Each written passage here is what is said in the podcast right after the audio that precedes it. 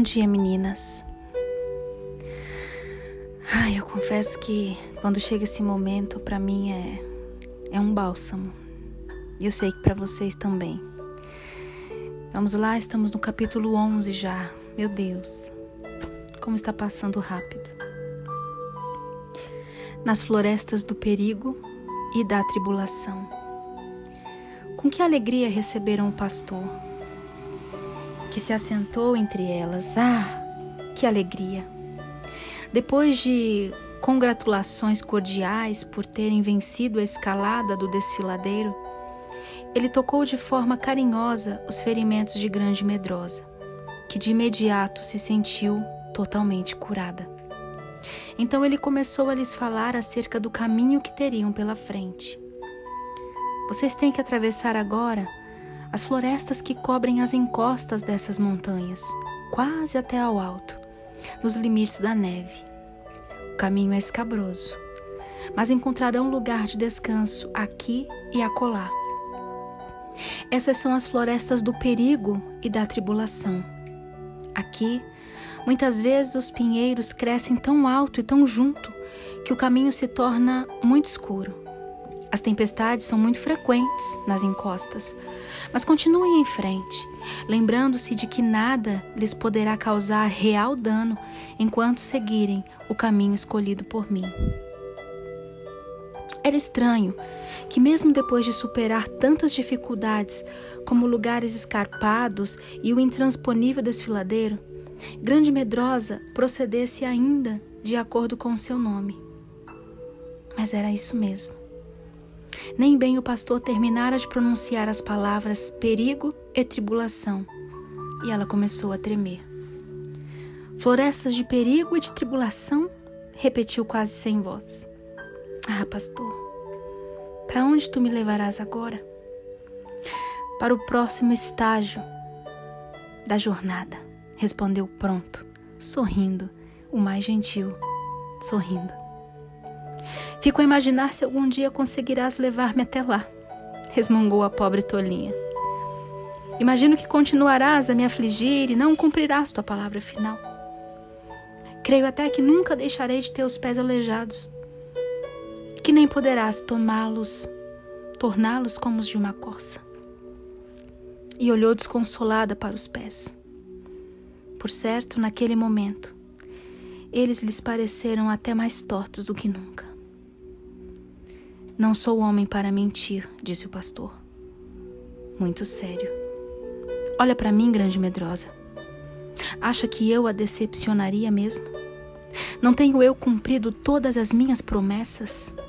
Ou tenho por acaso falado de coisas que não foram para o bem? Grande medrosa estremeceu, em parte diante do som de voz do pastor e em parte porque, sendo ainda por natureza grande medrosa, Tentava imaginar o que viria e o que seriam florestas de perigo e de tribulação. Esses pensamentos sempre tiveram um efeito desastroso sobre ela. Mas respondeu penitente: Não. Eu sei que não és homem para que mintas. Sei que tudo o que fazes e dizes é para o meu bem. Então, disse o pastor de modo gentil de novo, então vou guiá-la através do perigo e da tribulação mas nada precisará temer, pois estarei com você, ainda que eu a guie pelo próprio vale da sombra. Não tema, pois meu cajado e a minha vara te sustentarão. E acrescentou: Não te assustarás do terror noturno, nem da seta que voe de dia, nem da peste que ande na escuridão, nem da mortandade que assole ao meio-dia. Caiam mil ao teu lado e dez mil à tua direita, mas você não será atingida. Salmos 91. Era indescritível a ternura de sua voz ao dizer essas palavras.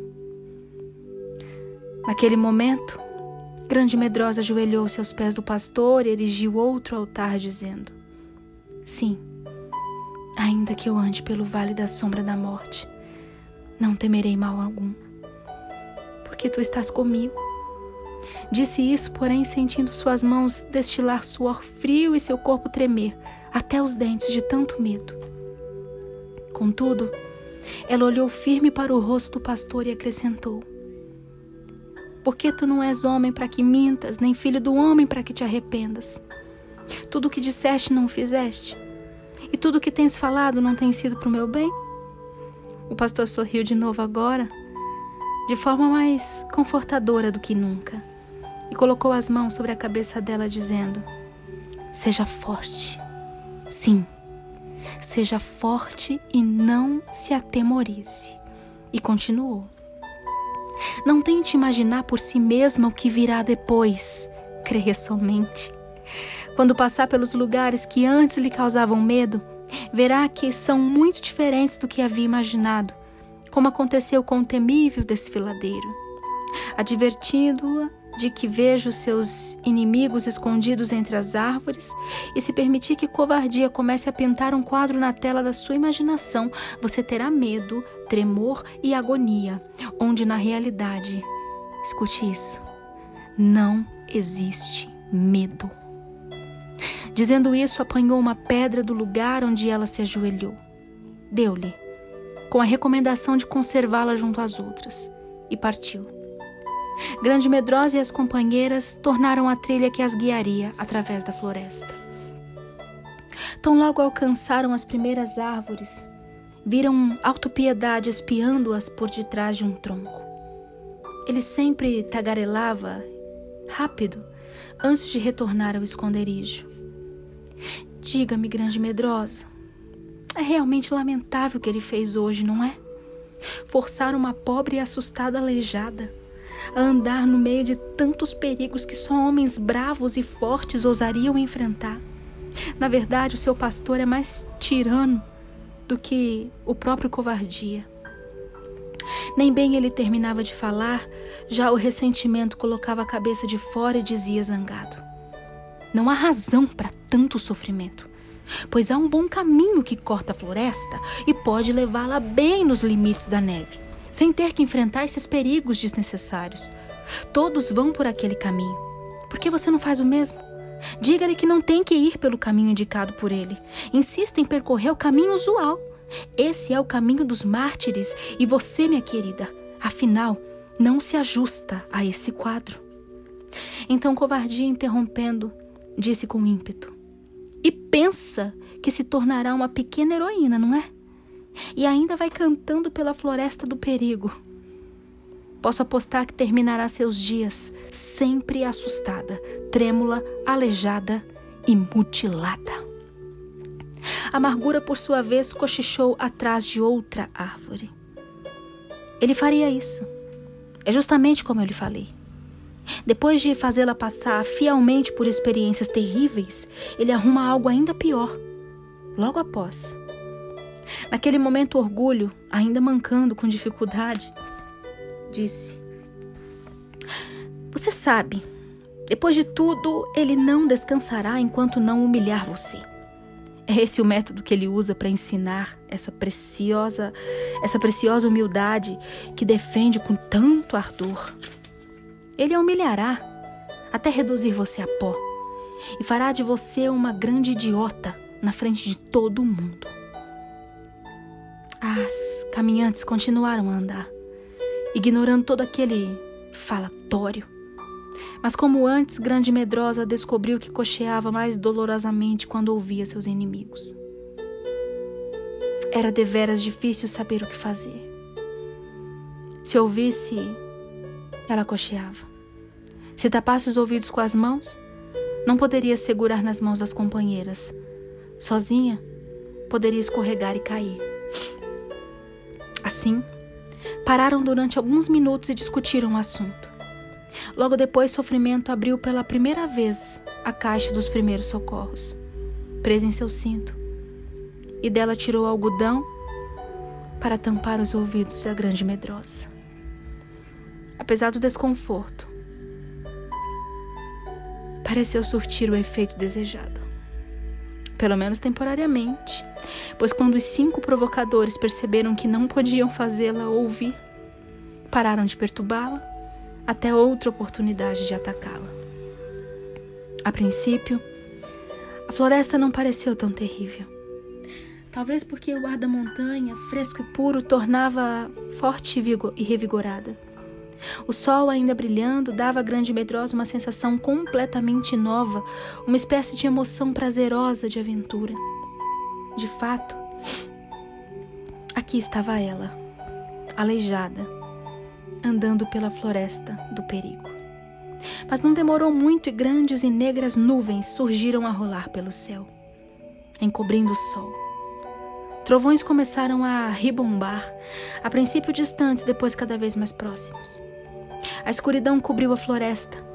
De repente, um facho de luz atravessou o céu e algo à frente delas estourou, tombando ao chão uma enorme árvore. E daí outra, e outra. Agora o temporal caía com fúria. Rugiam os trovões, os relâmpagos cortavam o espaço em todas as direções. A floresta inteira parecia gemer e sacudir-se sob o pavoroso vendaval. O mais estranho de tudo isso é que, apesar de Grande Medrosa sentir leve tremor passar-lhe o corpo a cada relâmpago ou trovão, ela não estava apavorada. Não sentia pânico nem desejo de correr porque repetia para si mesma: Embora caiam mil ao teu lado e dez mil à tua direita, você não será atingida.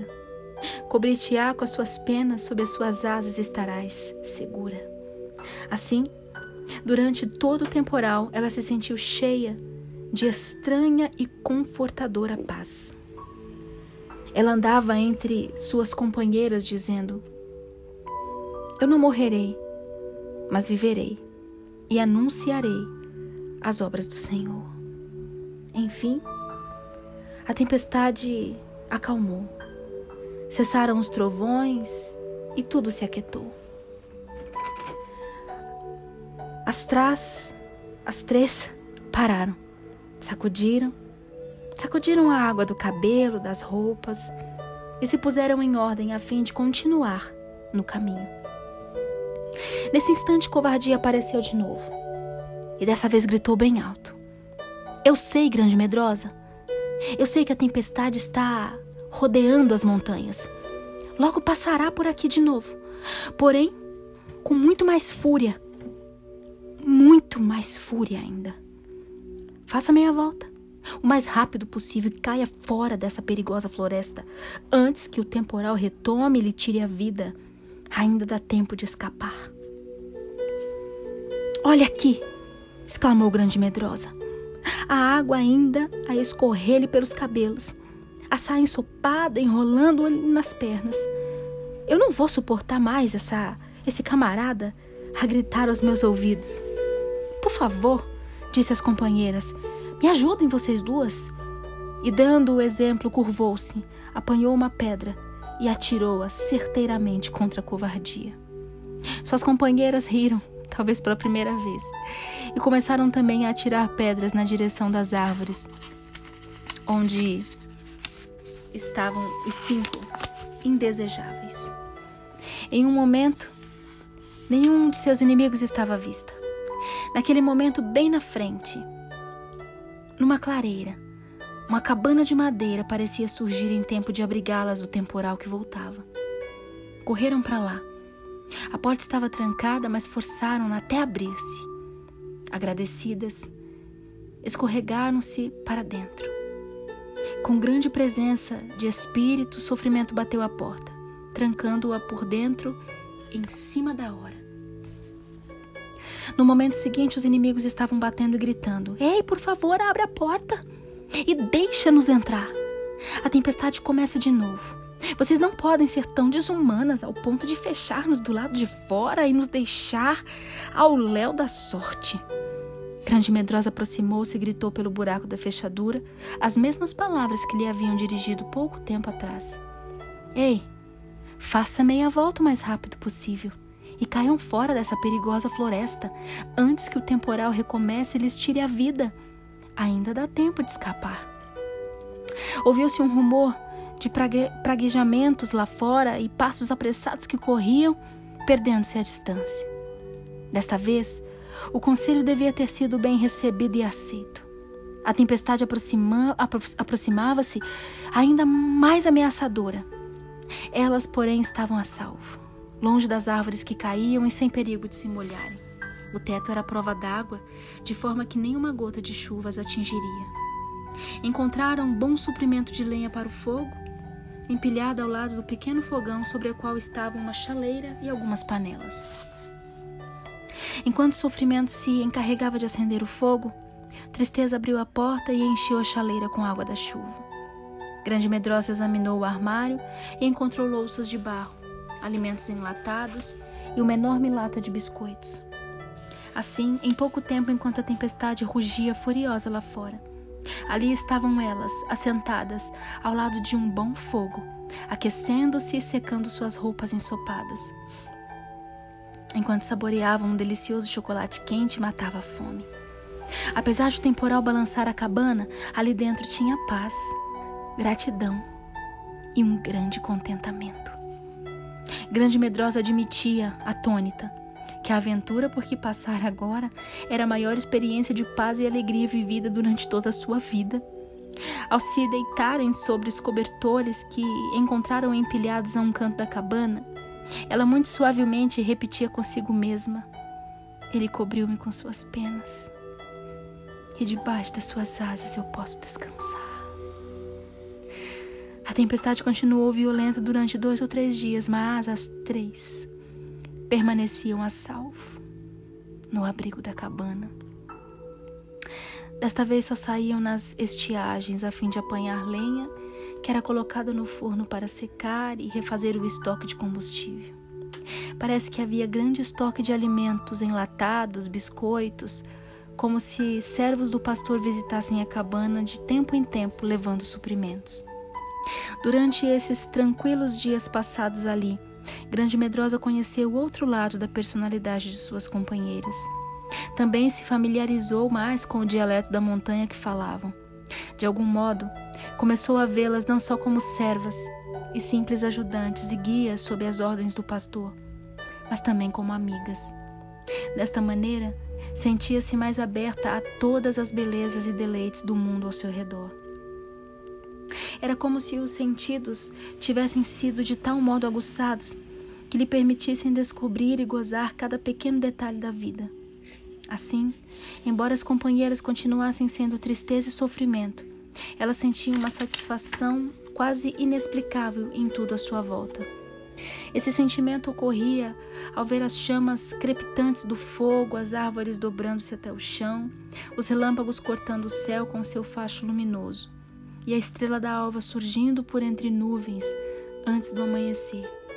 Também sentia essa estranha alegria ao ouvir o som da chuva, o ribombar dos trovões ou o jubiloso chiurear de um pássaro quando a tempestade parava.